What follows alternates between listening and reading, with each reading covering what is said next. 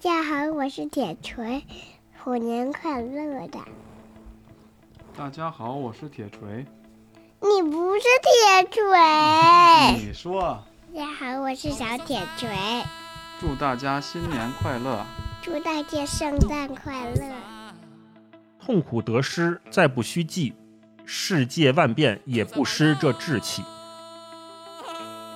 我们是怎么样下意识的就要做出了牺牲小我成全大我这个决定呢？最后，陈丹青老师说，在《千里江山图》中，我分明看见一位美少年，他不可能老，他必须十八岁。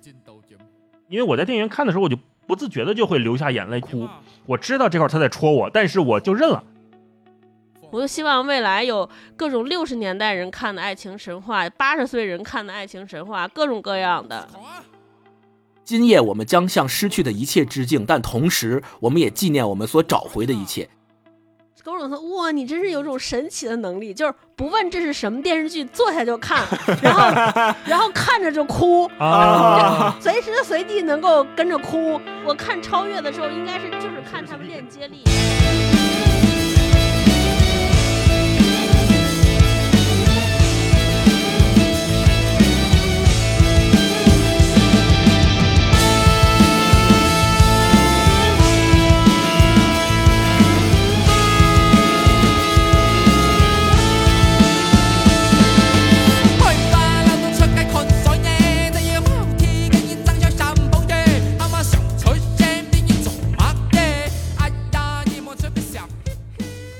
”Hello，大家好，欢迎来到我们这一周的文化有限。我是超哥，我是大一，我是星光。大家过年好啊！过年好，过年好！一定大家想不到大年初一还能听见我们三个的声音，太勤奋了！对对对，先给大家拜个年。嗯，大年初一拜啥呢？大优，你先来拜吧，领导先来。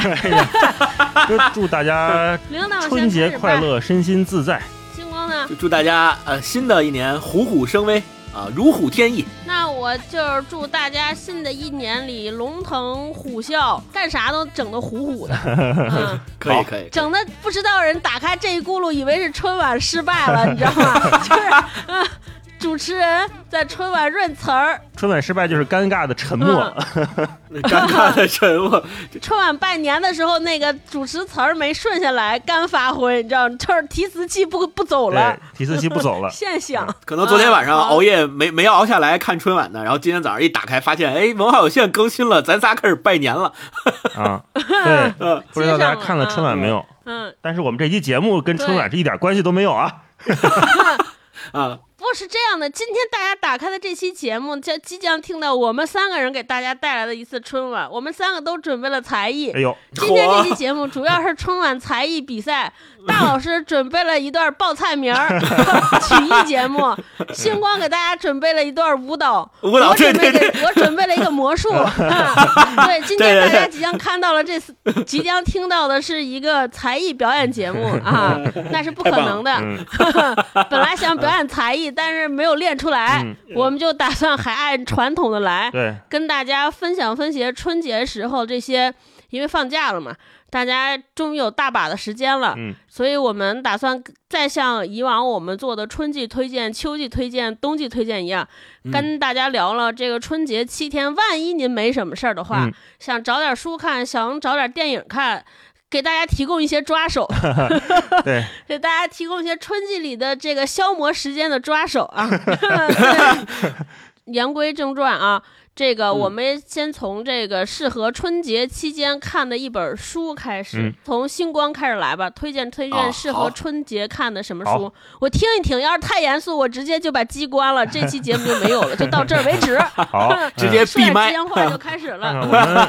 我们都不知道彼此准备了什么，让我们来拭目以待。星光有对对对，这本书叫做《少熙：一九八一到一九八四年的中国》，是一本摄影集。哦，作者是一个意大利人，中文名字叫老安。嗯，就是大家都管他叫老安。他这本书呢，是他在一九八一年到一九八四年期间在中国游历的时候拍下来的那些照片。其实他拍了一共有好几千张。然后他近几年，也就是今年吧，今年他有时间把这些几千张照片整理出来，从中挑选了一百九十张照片，记录的都是八一年到八四年这几年间。他呃在全中国各地去拍下来的那些黑白的老照片儿，嗯记录的都是那个时候人们的日常生活、工作呀、学习呀、呃玩耍呀等等的，就是街边上一些，你可以想象，就是我现在跟你大家讲，你就可以想象，翻开这本巨大的相册，你能够看到的很多照片的样子。呃，为什么要记录一九八一年到一九八四年的中国呢？这个日期非常的有意思，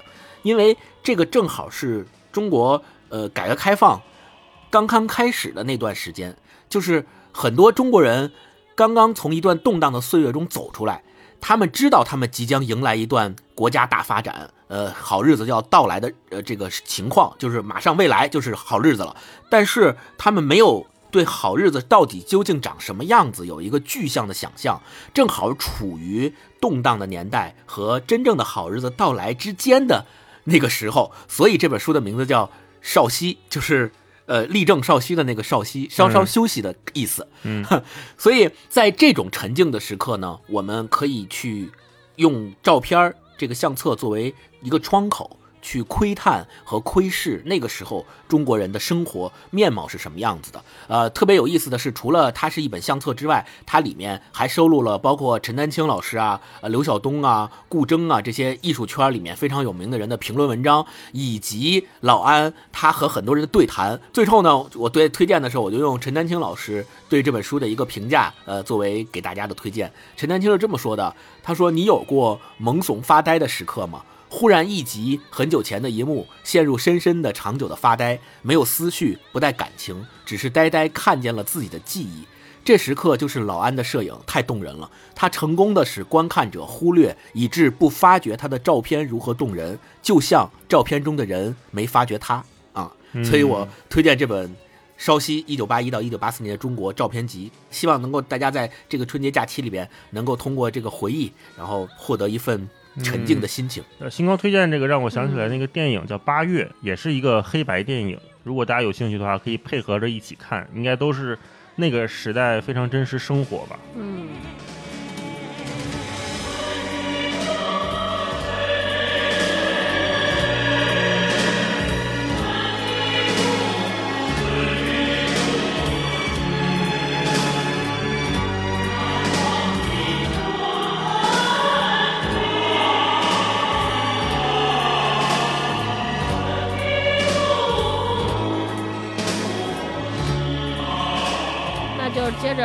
老师推荐。我也推荐一个适合春节期间看的比较轻松愉悦的书哈。我们前几期聊的可能都比较偏严肃，是朱迎春老师编的《肥肉》这么一本书哈。朱迎春艺术家啊，他在出版圈里面是非常非常有名的。如果关注阅读或者是关注书籍设计的朋友，一定对他不陌生。像朱迎春呀、陆志昌呀，包括王志宏先生啊，都是有各自的设计风格，并且给我们当代的这个书籍设计做出了非常卓越的贡献。那我推荐的《肥肉》这本书啊，是朱迎春老师在大概将近十年前他编的编纂的一本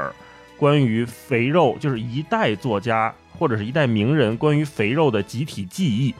他这里面啊，嗯，只有一篇文章是朱迎春自己写的，但是大部分的其他文章都是我们非常非常熟悉的如雷贯耳的作家他们的他们写的或者是他们书里面的片段。这里面有谁呢？沈昌文、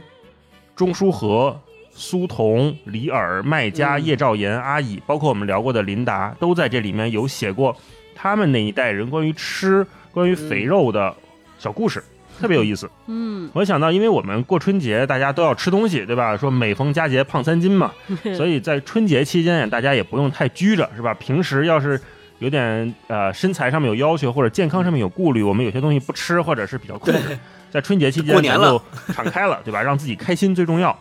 所以呢，我就是说推荐这本书，而且肥肉这个书啊，它的装帧就是本身它就是设计成了一块肥肉的样子。呃我我把这个嗯书拿出来给大家看一下，然后而且它这个书脊上还有一个检验检疫的合格的章，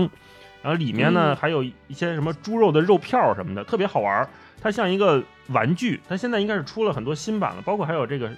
一市斤的这个贴纸。嗯然后呢，我分享一段，这里面常万生先生也是一个学者啊，知名学者，他写了一段关于肥肉的记忆。因为我们平时说，哎，这顿饭特好吃，这块肉特好吃，我们经常说什么呢？肥而不腻，入口即化，就完了，就词穷了。但是你就看到哈，这一代作家，他们每个人用自己不同的文体、不同的风格去写他们关于美食、关于肥肉的记忆的时候，真的是妙笔生花呀，写的真是五花八门，可有意思了。这个常万生写的叫做《饥饿年代的肥肉传奇》，对肥肉的憧憬是中学时代一个长长的梦，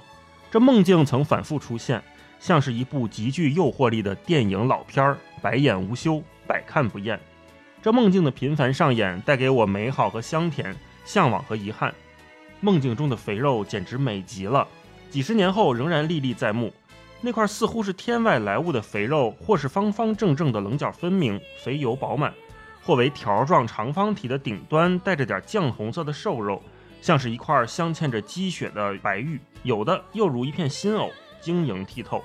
肥肉的颜色白嫩而细腻，白嫩的几乎透明，细腻的如同凝脂，颤颤巍巍地散发着诱人的色泽和香气。肥肉软软的，放在嘴里不用嚼，含一会儿就化了，不知不觉就咽了。咽了以后才觉得这动作又太过于草率和轻易。竟至于惊醒，这么好的一块肥肉，怎就让它如此迅速的消失了呢？但后悔已无济于事，只能痴痴的回味口中似乎尚存的余香，体会着腹中仿佛有过的充实和滋润。你看这一段就是一个梦境，说梦里边我梦见了一块肥肉，吃了老好吃了，这是我们普通人说说法。你看人家这个文学或者是学者学者写出来的时候，美极了。大老师一边分享一边咽口水。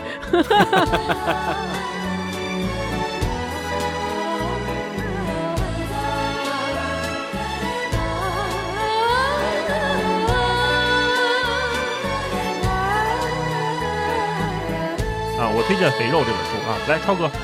哇，那我推荐那个可能有点严肃了，就是 对我推荐一本书，是我这两天看的特别好的。就是它，它有两个版本，呃，台版的这本书叫做《成功的反思》，中文版的叫《精英的傲慢》这本书啊。我为什么想推荐给大家这本书呢？因为过年的时间。就正好有比较长的时间，大家可以反思完事儿之后，就要开始新的一年的工作了。看这本书的过程，坦白讲说会有一点不适应，里边批驳的一些东西，其实也击中了我自己的内心。嗯，我有的时候觉得他有的时候就是在批评我自己，甚至是批评了我自己背后支撑我走过了三十年的这种价值观，所以读起来会有不适。但读完之后，也那一刹那也感觉非常释然。突然间，让我们有了一个视角，对于人生有一个新的看待方式。就这本书为啥要精英的傲慢呢？呃，还挺好玩的。我给大家简单讲讲，说了个啥？就这本书的作者叫迈克尔·桑德，叫桑德尔。这个名字大家可能不熟悉，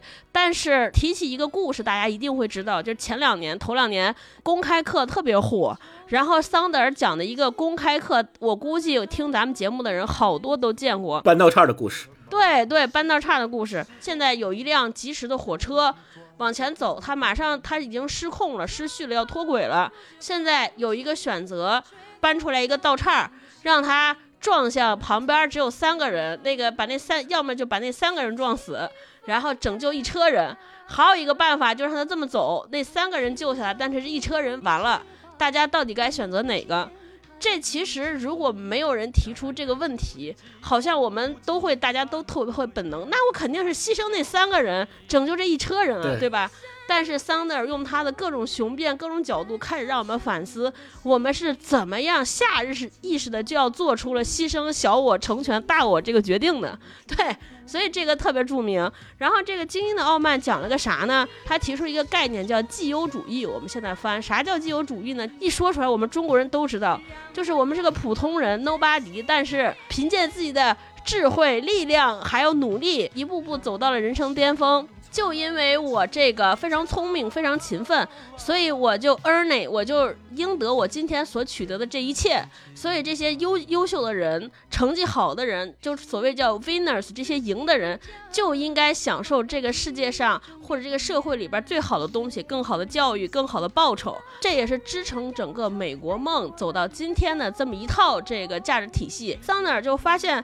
提了另一个角度，他说：“我们都认为这是最公平的手段，对不对？大家从同一个起跑线出发，咱们一起往前走，谁努力谁就应该得的多。但是桑德尔说，你们知不知道，这根本不是平等的，有些东西从基因里那一刻就已经不平等了。比如说一个人的智商、智慧，还有一个人能否努力，其实也是跟好多先天条件有关的，不是说我想努力就能努力。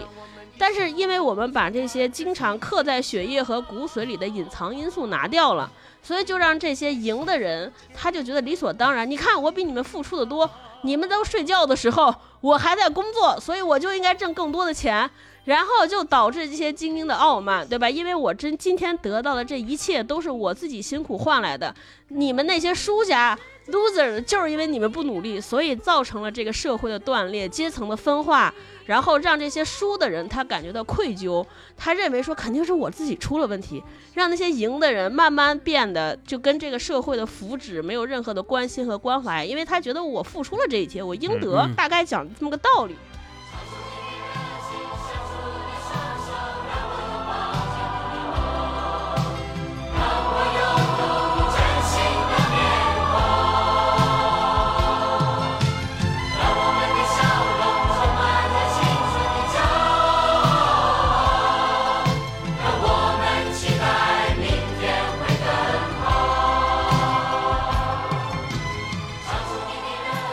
成，继续往下分享。我们先再来分享电影吧。这次大老师先来吧。好，推荐一个我在电影院频繁看哭的片儿哈，就是《雄狮少年》。我现在可是满格的体力，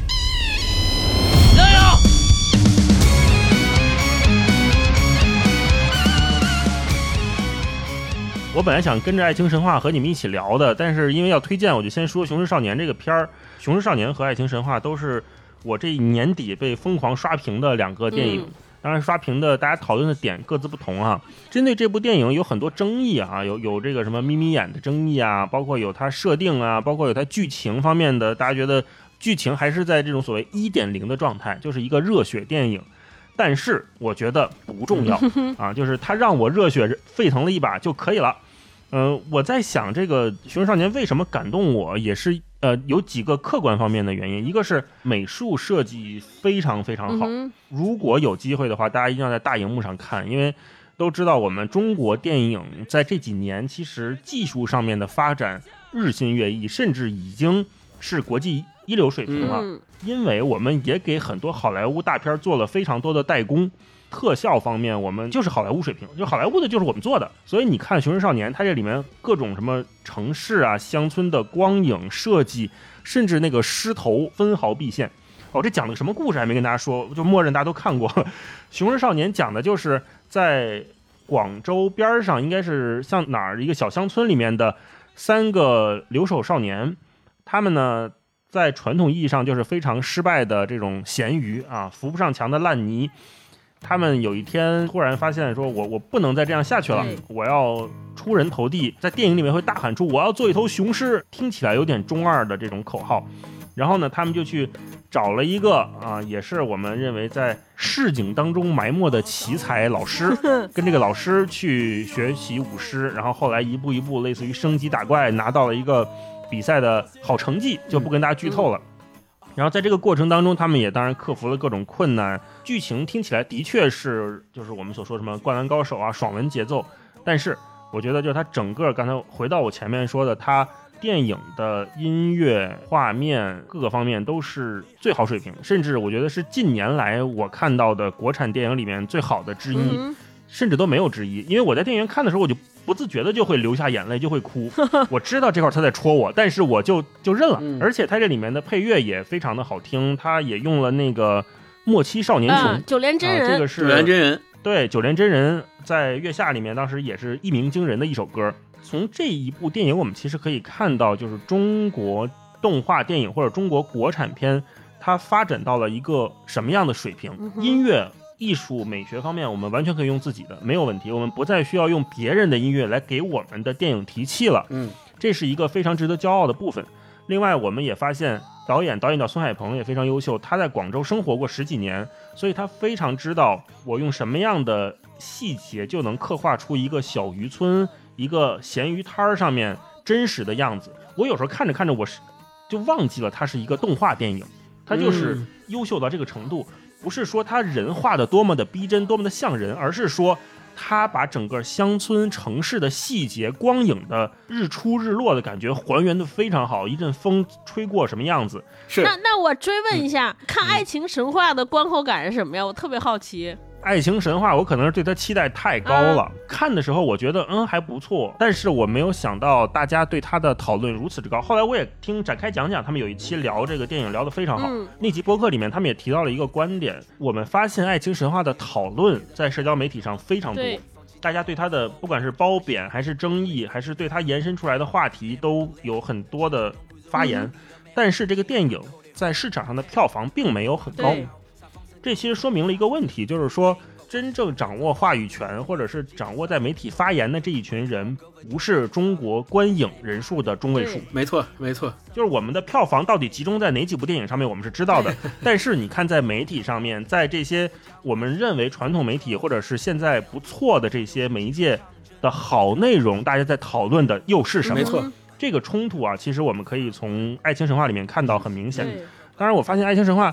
它的确把上海刻画的很好，然后他把每一个人就是这种所谓中年人的爱情刻画的很好，呃，然后也让我们在这个电影里面不再矫情。呃，每个人都有自己的追求，尤其是在这里面描写女性对于爱情的态度，或者对于生活的态度来说，我觉得都是一个非常让人舒适的价值观。在看《爱情神话》的时候，我有一个小细节，就跟大家分享，它的音乐或者它的歌用的太像 MV 了。嗯，对这个音乐一起的时候，我就知道哦，导演想要推情绪了。嗯，那导演想用这首歌来带电影的情绪，而不是让这个音乐服务于我的电影。嗯，歌的能量大于了他电影当时的那个节奏，嗯，所以就会让我每次听到歌的时候，我都会出戏。这个出戏是非常明显的。当然，我觉得《熊出少年》他也有类似这样的问题，他用有有一些音乐去把它电影节奏提起来。电影音乐应该是让你意识不到的存在，对吧？你看完了觉得整篇很顺下来，很多电影都是这样的。我希望接下来的，比如说我们的国产电影，或者是更多的原创的优秀的作品，它能更好的把这些东西结合起来，嗯而不是我这个东西走到这儿了，我需要一个比我更强的东西来帮助我，而是说我本身已经成为了一个很强的状态，我用的东西是来辅佐我的。嗯，那个逻辑关系，我希望是这样，会让我对它感觉更好。超哥看了《爱情神话》吗？我看了，特别喜欢。我觉得咱俩真该就是啊中年人和年、少年之间的分野。你还是个少年，我已经人到中年，所以我们中年人看这种可能就能看进去了。你 你喜欢的点在于哪儿呢？我就是特喜欢这类型故事，这没办法，就是情感，我就是喜嗯欢这些没有结尾、莫名其妙，然后淡淡的，没有什么哦强剧情的，就是这种一讲我就特喜欢。然后还有就是喜欢那个周野芒演员他的那个表演，还有就是就是他留给我那些韵味。我倒是对上海没有什么特别的情感，我就是喜欢这些，嗯就是每个人物身上。的那些看完你也说不清楚他是个啥人，也没法给他贴太多的标签儿，但是每个人身上自带的那种坚持，还有他们身上那些味道，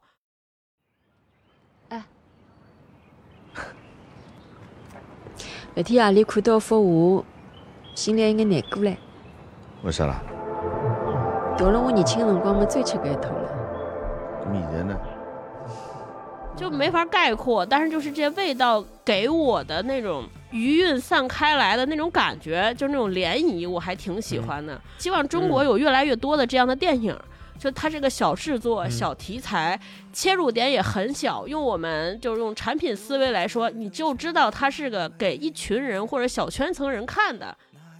也不要整多大动静。就是我我认为这才是一个中国电影越来越好的一个方式，就是我们有很多种类，为很多人群探讨不同圈层的这些小电影出现。啊，这是我特别希望的这种好趋势出现。我就希望未来有各种六十年代人看的爱情神话，八十岁人看的爱情神话，各种各样的啊，，这种出来，嗯嗯超哥说的我完全同意，我也听了导演上跳岛 FM 他们聊那期，我觉得那期聊的也很好。如果大家有兴趣的话，也可以听一下。导演是个九零后，很了不起。就像超哥刚才前面说的，这几个演员在里面的演技，哦，我意识不到他有演技，这就说明他演的真的好。我觉得他就是在本色出演嗯啊，所有说的台词、做的动作、做的做的决定，包括像马伊琍在窗台上抽烟，往外面弹弹烟灰那几下，我觉得哇，有神韵。对，当然，《爱情神话》在我心目中也是一个非常非常优秀的电影，嗯。它绝对是豆瓣八分以上的片，对，绝对值得。对《熊市少年》跟我比，我可能就是更吃那种热血的对故事，对对，那种热血的设定，我一旦进去了之后，我就不行了。是，嗯 对，是，嗯，星光呢？星光这两个电影是不是也都看了？对，哦，我对我也看了，我《雄狮少年》看的早，我《雄狮少年》在它呃没有正式公映之前，我看的点映。当时我没看之前，我也跟大一有一样的担忧，我觉得国产动画现在咱们都被好莱坞啊、迪士尼啊给扑的都不行了，大家都习惯的是迪士尼那种大眼睛，什么冰雪嘴奇缘》对，《冰雪奇缘》里边那那种风格的动画电影没错。然后。这我就想说，一个国产动画不是我的年龄层看的东西，我就完全欣赏不了。但是《雄狮少年》那个片子的点映的海报一在那个购票平台上面一出现，我就被吸引了，因为他那个海报做的特别漂亮，嗯是一个大狮头在上面。嗯然后我就当时我在之前呃前年的时候，我看过一个舞台剧，讲的也是南方的南狮的文化，名字叫醒狮。然后这个醒狮，当时我看那个舞台剧，就是我那一年的三星剧，就是三星是我评价标准最高的一个标准，就是特别棒，哇一定要去满分看的。是多少满分就是三星，满分就是三星，就是三星、两星、一星，哦对，满分就是三。所以那个剧是我嗯当年的三星剧之一。我为什么特别喜欢？是因为它首先是一个文化的传承，呃，就是尤其是嗯春节期间，我觉得大家应该去尽量的多看一些中国的传统文化里面。燃起来对，就非常好的传统文化的一些传承的东西。当时我看那个《醒狮》的时候，话剧我就特别喜欢，它里面也是讲述了一个一些在那个广东乡下练这个狮子呃表演的这些少年们，他们对他们舞狮，他们互相之间争斗，也是有这种跟《雄狮少年》里面一样，队和队之间的这个比赛。那他们在舞台上也舞狮吗？有有有也舞狮，甚至他们会哦。告诉你说那个狮头是怎么做的，因为其实整个南狮的它是一套体系，不只有那个舞狮队，不只有拿狮头站在前面那个人，也有后面的那个人，然后包括狮头他怎么做，他那个眼睛怎么点，你知道，就是每年广东那边他春节开春的时候会发利是，除了发利是之外，就是要舞狮，并且要那个点睛，就是拿那个毛笔去点那个狮头的那个眼睛，这是一个非常非常重要的仪式，它预示着一年当中最好最好的祝福，可以这么说。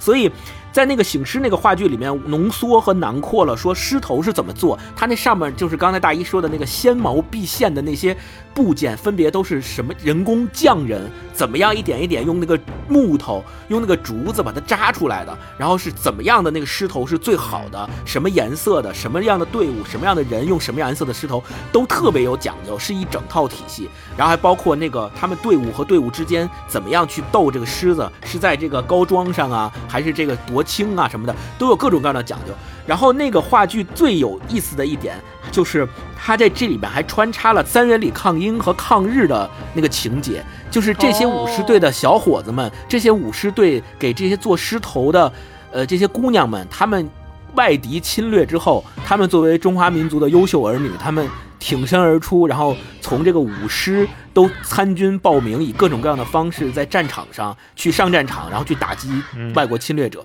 就这个情节就让你特别热血，你就会觉得说，这些呃年轻人们他们在国家遭遇外敌。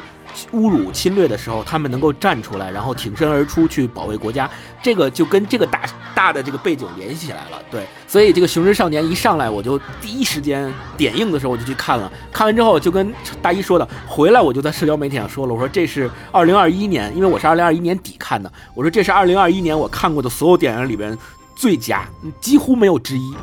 就特别特别特别棒。所以刚才大一推荐的时候，我也是心里面非常有哎，你感情看的时候。哭了吗？热血澎湃，绝对哭了，我跟你说，而且有好几个，有好几个桥段，就就是那个台词都可以看完之后还依然在脑海中回响。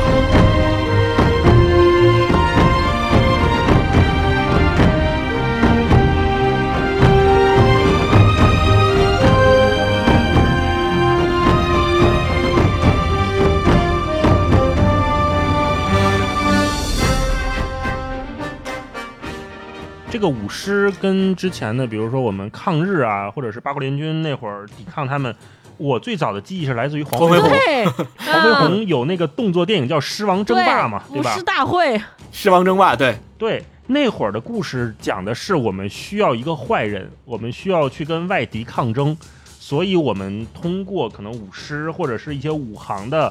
这种年轻有为的青年去抵御外敌，我们是有一个非常明确的要去打赢的对象的。但是你发现，到了雄狮少年，到了如今这个社会里面，我们需要克服的是内心，对我们需要打的是内心的那个鼓点儿。这种故事往往是更难讲的。没错，就像《雄狮少年》，就像爱情神话一样，你会发现，为什么近年来我们发现很多的文艺作品都让我们越来越喜欢，越来越感动，嗯就是因为它不再树立一个明确的坏人了。嗯，是的，大家发现这里面我们都是在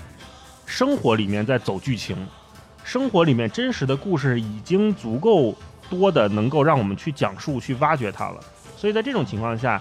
给创作者的要求是更高的，对观众的门槛也是更高的。嗯我要知道说，哦，我在这里面我不是单纯的打一个坏人，而是说我要完成一次自我的成长。没错，在嗯《雄狮少年》也好，在《爱情神话》也好，其实我们都是通过了这一部电影，或者是里面的人物，通过了某几次事件，他明白了一个道理，他体味到了另一种人生，这种可能是文艺作品带给我们更多更大的价值。对也是说明就是我们之前聊的一个国家的认同，不是以对于别人的对立或者是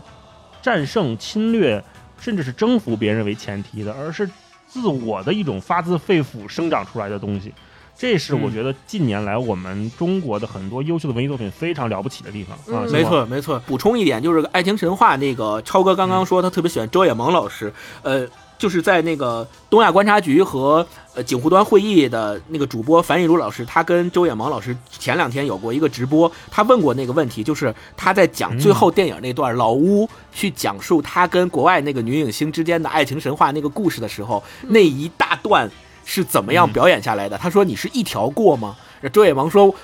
周野芒说是这样的，他一共拍了三次，就是同一个片段拍了三次，每一次都是从头拍到尾一条过。然后呢，导演会从这三次里面选最合适的一条放上去想了一个。更好就，所以你知道他那个里边那个演员的状态、那个讲述、那个氛围、那个场，就太棒了。就你会觉得真的是对我看这段太真实都哭了，我眼泪咔往下 流。是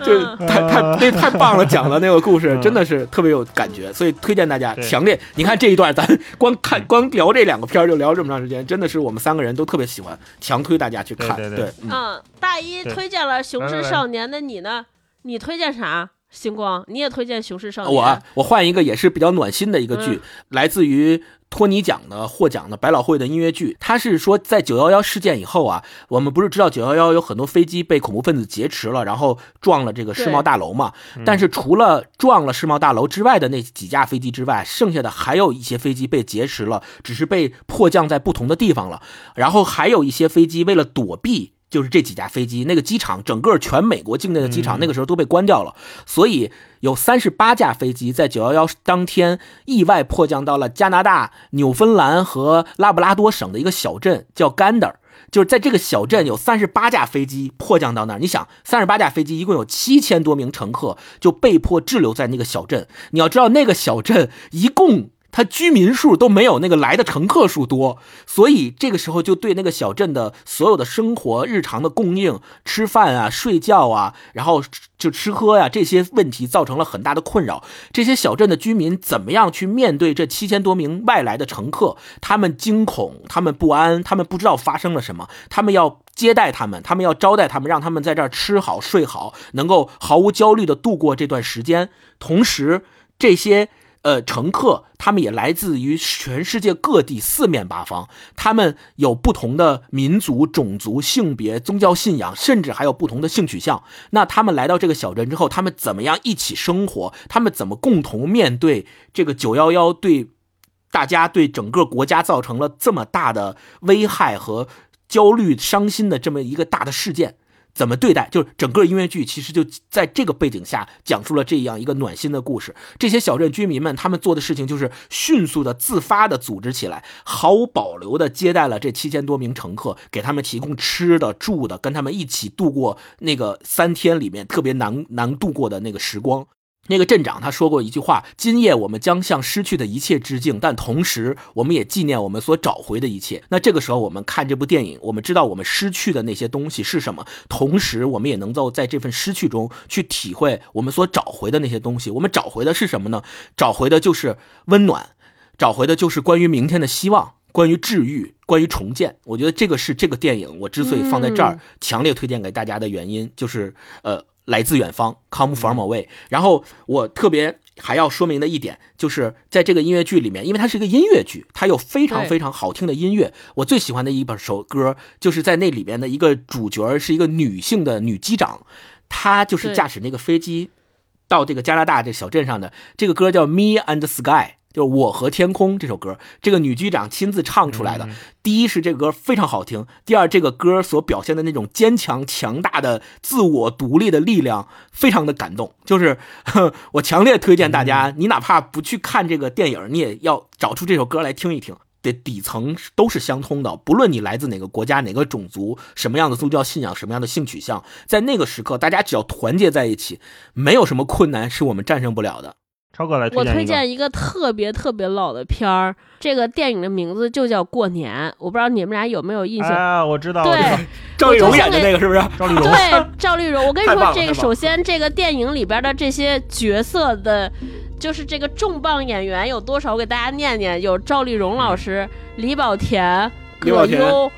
对，丁嘉丽，还有就是那个年代非常优秀的演员。关键那是我人生中第一次，好像我记得我第一次看的是中央六台过年有一次放的，然后我才知道六小龄童原来不只是孙悟空。孙悟空，就这里边 对啊，太棒了！这这里边我们跟大老师这代八零后还经常发生的情景，就是过年大家回家几家人，就是有一个应该是五口之家吧。就是赵丽蓉和李保田是就是父母，然后家里边应该是有对有两口子，然后应该是有三个儿子俩闺女，还是俩闺女，就是仨闺女俩儿子，我不记得，反正是五口之家。然后过年的时候，这些人都回到了赵丽蓉老师的这个都回娘家了啊，或者都回爷爷奶奶家了，大家一起过年发生的这些鸡飞狗跳的这些有喜剧也有悲剧的事儿，就是对对对，我印象特别深的就是这个。六小龄童老师演的是大儿子，还有点窝囊。有一个桥段就是大儿子和大儿媳妇打起来了，动手的那一刹那，我就想说，哎，就是说金箍棒呢，拿出来揍他。金箍棒。对对，因为就是我们对于六小龄童老师认认知，就是六小龄童就等于孙悟空，然后六小龄童演那个儿子特别窝囊，然后每天受儿媳妇欺负。就怂的不行，然后我们这些看着六小龄童、看着《西游记》长大的人，就一直就是我内心一直在喊说：憋了口气，对，是时候亮出你真正的 面目了，一直有这样一个期待。是的，是的，是的，是的，就特别好玩。嗯，超哥说到这个过年，我本来我也想推荐这个，后来我想了想，还是推荐一些比较近的电影。然后说到过年啊，我。想起我们好朋友就郑捕头老师他开的那个播客叫西四五条啊，他们有一期专门有两期专门聊过赵丽蓉老师，对对对，其中就是聊到赵老师的这个影视作品的时候，除就除了小品，另外一条线影视作品嘛，他们也专门讲了过年这个电影。如果大家有兴趣的话，可以根据超哥的推荐先看看这个片儿，看完了呢，如果感兴趣的话，觉得哎这挺有意思的，可以去听听他们那个播客，那个播客也是做的非常好，我每期都听，很喜欢。这个电影我是前两天又看了一下。演的太好了，我我自己认为演员首先演的一个标准就是要准确，就是你的细节、眼神、动作一定就是，就像大老师刚才说的《爱情神话》里边就不着痕迹，不觉得是在表演，就是你生活中让你想到，就是你家。邻居一个老奶奶，觉得这个人他就会做这个动作。哎，是的，是的，是的，哇，赵老师那个简直太准了！我我我今今天打开豆瓣看，底下有人还评价说，哇，这就是中国的那个什么呀，斯特里普啊，就是那个叫什么梅姨，中国的梅姨。中国的对对对对对，是赵玲赵玲老师要是能够就是一直能够活到今天，我觉得给他这个奖项终身成就奖当之无愧，实至名归。真的真的。没。错没错错，而且啊特别感慨的嗯是，就是看这个电影还挺挺挺开心的，就今现在看，因为年轻时候就是看一热闹，我们也不懂，现在来看就觉得我们是中国是有产出优秀影视作品的能力的。就是二十五年前，我们看这些喜剧电影的内容还有水准，就特别之高，包括这些台词儿的演的之好，我就是就是嗯突然对中国影视行业的敬佩油然而生，就觉得我们是有能力的啊。对对，然后。看完之后又多了一些希望有机会做一个复刻四 K 四 K 什么修复版，再上映一下，在大荧幕上再看一遍，怀念一下是的，是这些的，演员们，怀念一下赵丽蓉老师。而且这里边你知道有什么素材、什么题材？就九十年代啊特别热衷的下海这个题材，你会看到。哦，什么然后婆媳关系嗯啊、还有这种代际，就是老年人和年轻人之间的这种代际冲突，甚至什么嗯小三儿这些题材，在那个里边都有涉猎，特别啊精彩。对对对我是的是觉得这个故的特别棒事简直写的太好了。嗯，然后，然后当代根据这个我。对，然后根据这个，我包括前面我们聊那个《爱情神话》和《雄雄狮少年》，我其实特想谈一个事儿，正好瞎说展开讲讲，就是关于我们为什么产生不了好故事这个事儿。因为我这两这两天接了一活儿嘛，也叫上了一班儿，我就理解成接了一活儿。这个公司啊其实也是在做影视方向的，然后大家要经啊常提起一个词，说哎，我们这个环境不好。我们这个环境不好，哦审查很多呀，就大家经常经常谈这个事，所以认为我们整个影视行业很难。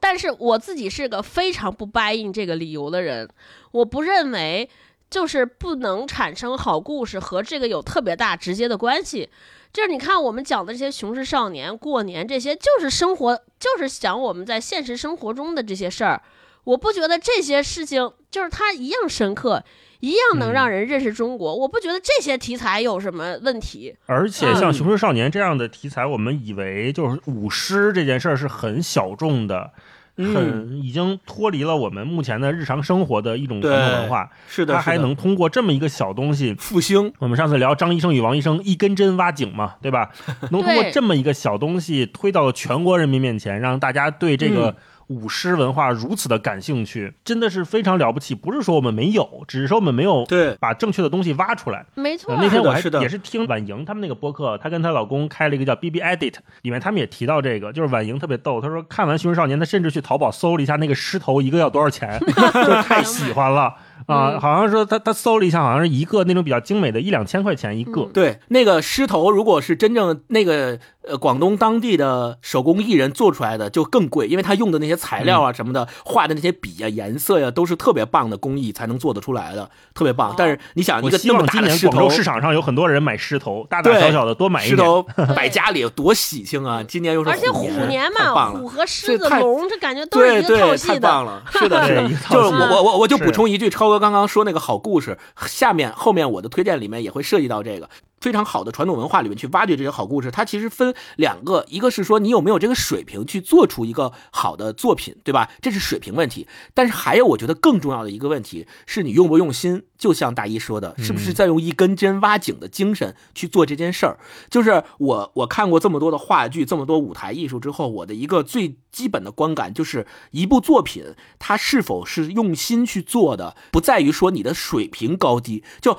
你的每个人和每个艺术家的水平也许是有差别的，有高低的，但是你是不是在用心对待、用心钻研、用心去创造你手里的这个作品，任何人他都能看得出来，任何人都能够感受得出来。这个不在于说你水平高，你就一定出来是好作品；你水平低出来的就一定不是好作品。你只要用心，我觉得观众都能够 get 到你的点，并且都能够从中获得感动。那咱们进入了下一趴，就是聊，嗯先聊个短的，咱们先先聊个歌吧，最后再推荐电视啊。歌这回从大老师开始吧。我紧接着就推荐《雄狮少年》的歌好了啊，这里面那个主题曲啊叫做《纸飞机》，是一个粤语的歌曲。然后这个演唱的呢是一个小男孩，他叫高伟浩。我查了查哈，好像没太查到他比较多的信息，所以如果有比较了解或者是知道他的朋友，可以给我们补充补充哈。呃，因为首先呢，粤语电影或者是这种粤语的歌曲，我们平时身处北方看的都比较少。我们可能印象中的粤语歌曲还是 Beyond 或者陈奕迅，对吧？那种就九十年代或者是两二十二十一世纪初的那种优秀作品了。这一次我听到这首歌的时候，虽然我在电影院没有及时的听明白这个歌词都在唱什么，但是嗯。所有的东西都非常对，嗯，我能感觉到他是用心唱了，导演是用心拍了，观众在用心看了，而且他这里面有两句歌词，我觉得写的太好了，因为粤语的这个呃用词有的时候跟我们这个普通话还不太一样，所以它有一种独特的美。它这两句叫做“痛苦得失再不须记，世界万变也不失这志气”。嗯嗯，我觉得特别适合我们作为开年的一种对自己的祝福，或者对这个世界的信心。就是世界再万变，我也不失这志气，非常有正能量的一首歌。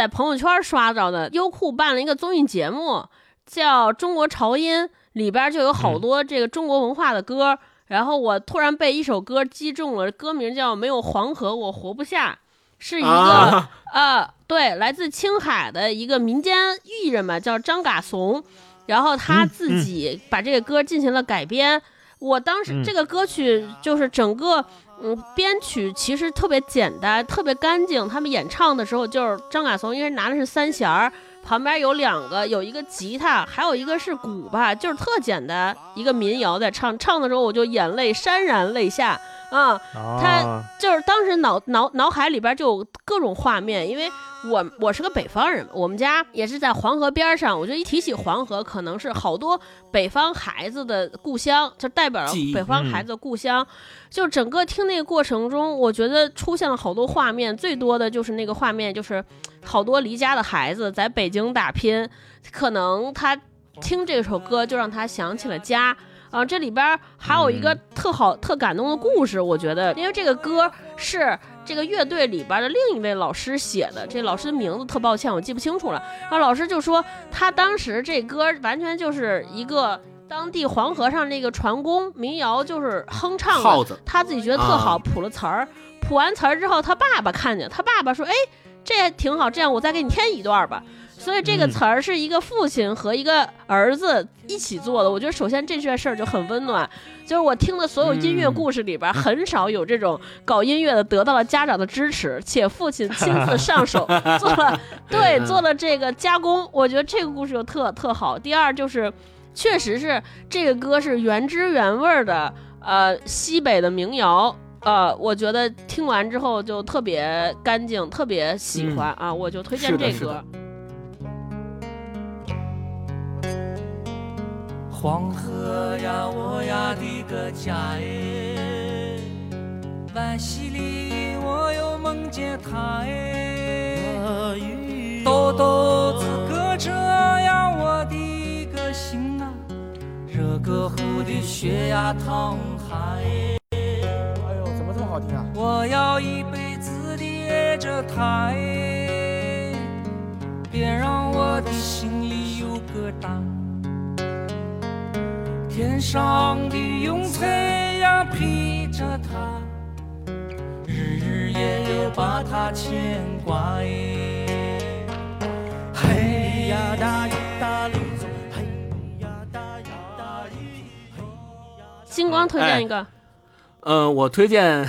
我跟大一其实推荐的差不多，也是《雄狮少年》里面的歌，就它的片尾曲。毛不易的《无名的人》啊。啊，哦，推荐这首歌也是因为正好是春节了，咱们一直以来就是说有很多人可能在外漂泊，然后呢是在大城市里面打工，一年到头也嗯回家，就可能也就春节才能够回家跟家里人团圆，见见爸爸妈妈。但是呢，可能又是因为今年的疫情原因，导致今年都甚至都回不去见见不了爸爸妈妈。那每一个在大城市打工的人都像《雄狮少年》里面的阿娟一样，呃，被迫背井离乡去大城市，这个谁也不认识，在打工。那每一个人其实都是无名的人，就像这个歌词里面唱到的那样，说我是这路上没名字的人，我没有新闻，没有人评论，要拼尽所有换得普通的剧本。对，就我觉得我们每一个人，不管是在外拼搏也好，还是呃。本身就是大城市里面，我们每一个人都是最普通、最普通的人。我们每一个人都不会像每天上热搜的那些明星一样被大家所关注。我们都是这个社会、这个世界无名的人。但是这首歌最温暖的地方就在于，他在副歌部分说到了。致所有顶天立地却平凡普通的无名的人，我敬你一杯酒，嗯敬你的沉默和每一声怒吼，敬你弯着腰上山往高处走，头顶苍穹，努力的生活。嗯，真好。我不过想亲手触摸弯过腰的每一刻，留下的湿透的脚印，是不是值得？这哽咽，若你也相同，就是同路的朋友。致所有顶天立地却平凡普通的。那我们就进行最后一趴吧。嗯，电视剧、看了《王牌部队》，看了《开端》，然后还看了《超越》。这里边我最喜欢的是《超越》，就我其实是那种特别吃演员的，就是演员演的好，我大概就是收服了我百分之八十的信任，我就特特别愿意看。对，我知道大老师可能要推荐《超越》，所以接下来就把话筒交给大老师。超越呢是一个去年年底开播的电视剧，它讲的是短道速滑的这项运动。一五年咱们北京申办冬奥成功嘛，然后国家呢当时有一个战略叫做北冰南展，嗯就是从北方的这个冰雪项目要往南发展，让南方的更多的这个小伙伴们也能进入到这个运动里面。然后呢，这里面这个主角叫做陈冕，他以前啊是一个滑轮滑的，但是就是华伦华也是因为种种原因，这就不展开讲了。然后他就一路成长到了一个，后来进了青岛队，嗯，再慢慢的就是往国家队发展去做比赛。然后他这里面超越这个电视剧有意思的是，他刚开始是走一个双线叙事，一方面是讲就是我刚才说陈冕，就是李庚希这个演员演的，他之前演这个哎是英子英子小舍得是吧？演英子，对，小舍得里面，我跟霹雳都非常喜欢他的演技啊，表现也都非常好。呃，双线叙事，一方面呢是这个英子 不是陈冕，另外一方一条线是演的是他的父辈，他他爸爸也是一个短道速滑的当时的运动员，也非常优秀。父辈那一辈人，他们当时是怎么在那个比较艰苦的环境下去练短道啊、然后中间也有各种各样的呃队友之间呀、队友跟教练之间啊，然后跟竞争对手之间各种各样的故事和情节吧。这也是我前面讲的，就是我们看这个剧的时候，我现在放下心来了，就是我不再担心这里面有坏人给他们使绊儿，我一心关注在他们个人的成长上面，这让我非常的舒适，而且我我也是在家跟霹雳看的时候，我就频频的热泪盈眶，流眼泪。我就跟霹雳说：“ 我说为什么呀？怎么就就不行了？就是有一幕是这个这英子他爸是哎，英子他爸这这 完完全聊串了。陈冕的父亲是胡军演的，啊，就是胡哦军，就是之前我们看《天龙八部》什么的演乔峰嘛的彪形大汉，他这里面演了一个已经是人到中年的这么一个有点从人生的高光时刻已经往下走了，就是他当年也是国家顶级的运动员，然后后来因为一系列的情况，他就去做了一个省队的教练，当然也非常优秀了。然后有一幕是他蹲下来给陈冕系鞋带儿，我看到那个我就不行了眼泪就咕咕咕往外冒。哗哗的，对我就不知道嗯为什么。然后后来也是看他们，比如说一个团队，因为短道他们有个人项目，也有接力赛。呃，接力对接力呢，就是四个人滑，但是他这个四个人滑还不像我们跑步的接力，你说一半一圈，一半就交接棒，他们是有很多战术在里面的。比如说一个人可以多滑一圈，多滑半圈，然后为了保存体力，然后最后冲刺，他们最后冲刺的是第二棒。所以在嗯看他们配合呀、训练呀，包括他们队员之间也也有狭隙，后来弥合了。这个过程当中，我也是，我就想起来，就为什么我对这种运动向的，或者刚才说《雄狮少年》这种热血向的，非常的有感觉，是我觉得可能我反思了一下自己，可能是我现在生活中日常工作里面，已经不再会有让我如此激动的场景了。但偏偏嗯我的青少年时代又是经历过的，上学的时候就一直在民乐团嘛，在团里面。对，那会儿我记得我刚进大学的时候，我们大学的那个民乐团就是一个十几个人的一个团一个队，都不能说是团，只是个队，各种的声部还没配齐呢。但是从我们那一届开始，我们的当时乐团的一个算是指挥，也是我们的老师，也算是教练吧，他就是。当然，他有他他的各种考虑，他推动了民乐团的大力发展。就从我们那一届开始，每一后来的两三年，每一届都招了比以往多两三倍的团员。但这里面有嗯，肯定是有他去跟学校要政策，跟教委去谈各种方面，就很像那里面那个王自健的那个角色，就是说我这都给你这个政策了，你别再管我要了，我也没有啦什么的。但是他的确让我们那个民乐团从一个非常非常弱鸡的一个名不见经传的团，后来变成了就是全北京市仅有的两支队伍去参加全国比赛的那么一个状态。当时我们在全国比赛上也拿了成绩。我正好是经历了那个过程，后来又当团长，带着大家一起比赛。我特别记得当时我们在就是全国大赛之前，在那个排练厅里面，我跟大家做动员。就做动员其实是一个，嗯，你外人看是一个很尴尬，或者是觉得有点这帮人干嘛呢，有点神经病的状态。可是，对在那么一个场景下面，我真的可以感觉到当时一百多个团员，你说我们的团就是三四年间翻了十倍的人，一百多个团员，嗯，在里面每个人都进入了那个心流状态，我们都在一个非常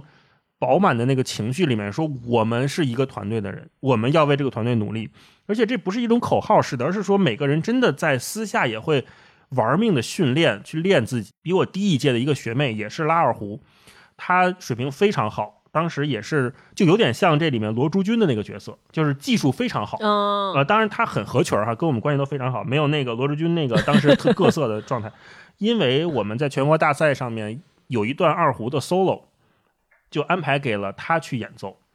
我嗯特别记得说，这个任务安排给他的时候，我们知道他是全乐团里面最适合做这件事情的人。这也是整首曲子里面压力最大最大的一部分，因为那一段 solo 里面没有任何人其他其他的声音，只有他一把二胡在演奏一段旋律，而且那段旋律还很慢，拉瞎了就完犊子了，对，谁都能听出来很。慢。大家不要以为这个慢就简单，其实，在我们这多说一句，就是说说这个，当时我老师教我二胡的时候跟我讲说，快攻容易，慢攻难。就是你快的时候，其实你倒腾好了之后，你就是一个肌肉记忆，完全就过去了，很快就过去了。好了，对，因为左右手配合好就完了。但是慢攻，你真的这一攻下来，你的情绪是怎么样的？你你这个摁弦、揉弦、滑音、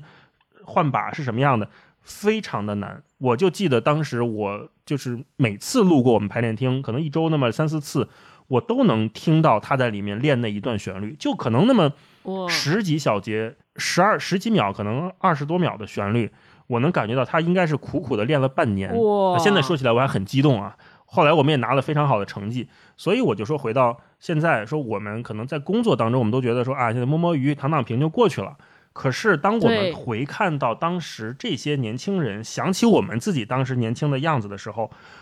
我们会不由自主的带入那个角色，说哇，他们真的很了不起。我说一小插曲，我现在吵看这电视剧，因为我这两天回家都比较晚嘛，回来的时候哄哄完铁锤睡觉我就看，嗯跟我说哇，你真是有种神奇的能力，就是不问这是什么电视剧，坐下就看，然后然后看着就哭，啊随时随地能够跟着哭。啊，随时就我随地跟着哭。我当时我我看超越的时候，应该是就是看他们练接力，然后有一个队员被划伤，嗯，然后怎么着哇，然后我就看到那儿就眼泪刷刷流，是然后郭总就说这演啥啥电视你知道吗？我说不重要，太感人了。是是是，对，那我推荐一个电视剧吧，也不叫电视剧，其实是综艺，就是呃看理想出的《局部》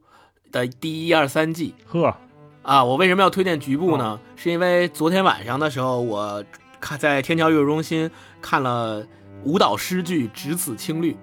就是呃讲的是《千里江山图》的故事，它整个是用舞蹈诗的形式去表现的，所以那个剧简直是太棒了。我可以，我二零二二年才过了二十二天。但是二零二二年的戏单上，这个剧已经是三星剧了，这 就已经占据了一部三星剧 了。我们去看，可能我们也真的说不出来它具体美在哪儿，但你看你就觉得真的是音乐、舞蹈、动作，还有它每一个设计、画布的展开、青绿的那个颜色，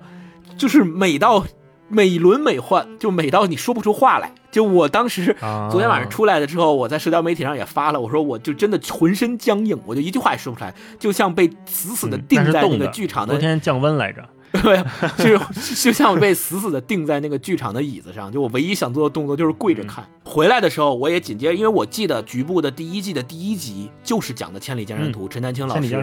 从《千里江山图》讲起的，所以回来之后我又重新找出。局部的第一季第一集又看了一遍，就这两相印证下来之后，我就觉得真的太棒了。就是为什么最后我也可以就作为之前咱们所推荐过的这些作品的一个总结。刚才其实大一老师说到的，其实就是我们在少年时期或青年时期。一起，大家为了共同的一个目标去努力的那种热血也好，还是那种坚持也好，实际上那种感情，我们每一个人其实都经历过，只是可能随着现在年龄的增加，工作的繁琐，我们在生活中越来越体会不到那样的感觉了。但其实我们再重新去看传统文化里那么多美轮美奂的东西，比如《千里江山图》，我们也能感受到这样的一种情感。因为你们知道，《千里江山图》的作者王希孟画这幅画的时候是十八岁，而且。十八对，十八岁就画出了二十一米长的这么一幅长卷，而且这幅长卷他画完之后，因为他当时是北宋画院的学生，他是没有署名权的。他画完之后，他这个整个这幅长画无名无款，就没有名字。这是后来蔡京他写了一个跋，他在里边写了说这个画是西梦。十八岁所作，咱们后人才能知道哦，这么棒的一个作品是一个十八岁的少年写的。所以在局部里面，陈丹青老师最后说的那句话，他就说：“你看《千里江山图》的开阔，开阔的十分具体。如果从这幅画切割一百个局部，每个局部都是一幅画，都是细节。说隋唐五代。”包括北宋大家，你去看看，没有一幅画收纳这么多自成格局的景别，也没有一个局部的景别布满这么多详确动人的细节。最后，陈丹青老师说，在《千里江山图》中，我分明看见一位美少年，他不可能老，他必须十八岁。对。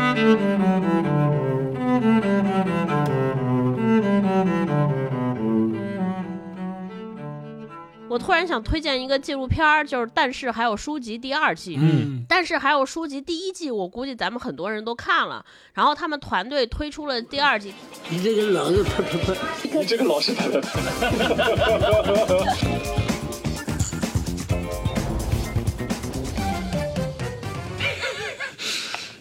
这个镜头挺有意思。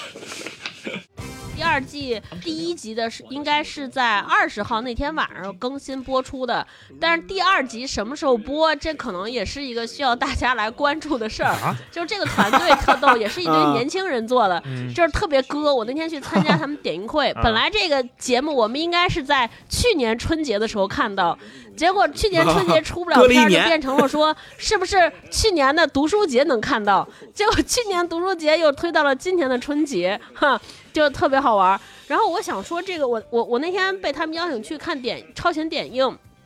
看了两集，看的我也是心潮澎湃。为啥心潮澎湃？我主要是觉得，就是我们所有人在今天这个语境之下，都在说读书不行了，图书不行了，没有人在看书了啊！这个市场不行了，做书的人是最穷的人，写作的人也没有发展了。然后我其实也内心中，虽然我们还在读书，但是我也内心中已经把它归为一个落寞的行业，或者一种落寞的我们这种中中老年人才喜欢的这样一种娱乐方式。对 对。对，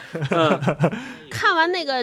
点映的两集之后，突然间有点被点燃了。我就是我，我们看那两集一直是在讲图书馆，还有一集是讲了很多这些出版人，有老六啊，还有一些特别知名的出版人，就还有一些人他坚守这个行业，对于图书给大家带来好内容、发掘好作者这事儿充满了希望，而且他们确实已经做出了成绩。我我突然间就那个觉得我又行了，啊对，所以我觉得听我们文化有限播客的同学或者听友，我觉得大家可能也是这个身边为数不多的还在希望靠图书，尤其是这些虚构小说这种非常。被别人眼中认为没有用的这些内容鼓舞和汲取营养的人，我觉得我嗯们可能已经在身边属于非常稀少的了。就那个片子应该就是拍给大家看的，特别好。嗯大老师，哎，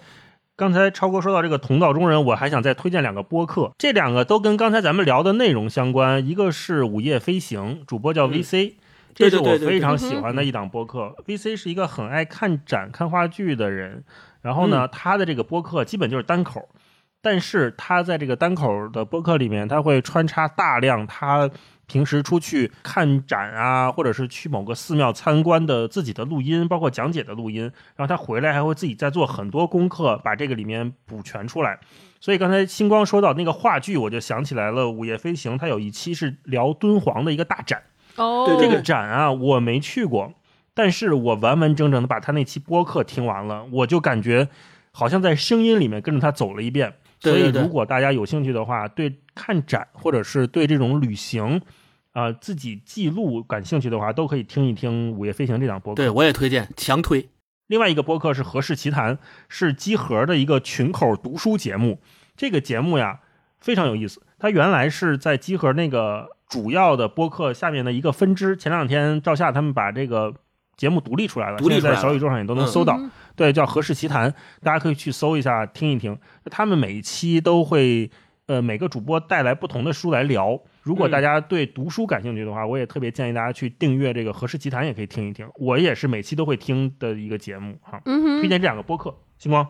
呃，我补充一句，刚刚大一推荐的《午夜飞行》也是我特别喜欢的一个播客。之前敦煌的那期节目，就是因为听了 VC 的推荐，我专门去故宫找了一天工作日，请了半天假去故宫买票，专门去参观那个敦煌展，特别棒。然后另外昨天晚上，因为在那个社交媒体上面跟 VC 老师也有互关，所以昨天晚上他。他是比我，他是下午看的《只子青绿》，我是晚上看的。他下午看完之后，他就发了一条消息，他说他已经词穷了，美到词穷。然后我晚上去看的时候就特别期待，期待了之后回来之后美到你是僵硬，就果然就是都都已经跪了，就然后后他他说他接下来也会在《午夜飞行》里面专门做一期节目，就讲那个只子青绿。如果大家感兴趣的话，也可以去关注，然后去听听。嗯，那我们这期节目就到这儿啊，好大家好拜拜。好过年啊，拜拜拜拜再见，什么事儿过完，年再说，都放一放，对，拜拜拜拜拜，春节快乐，春节快乐，嗯。春节快乐。祝大家虎年快乐！像空气一样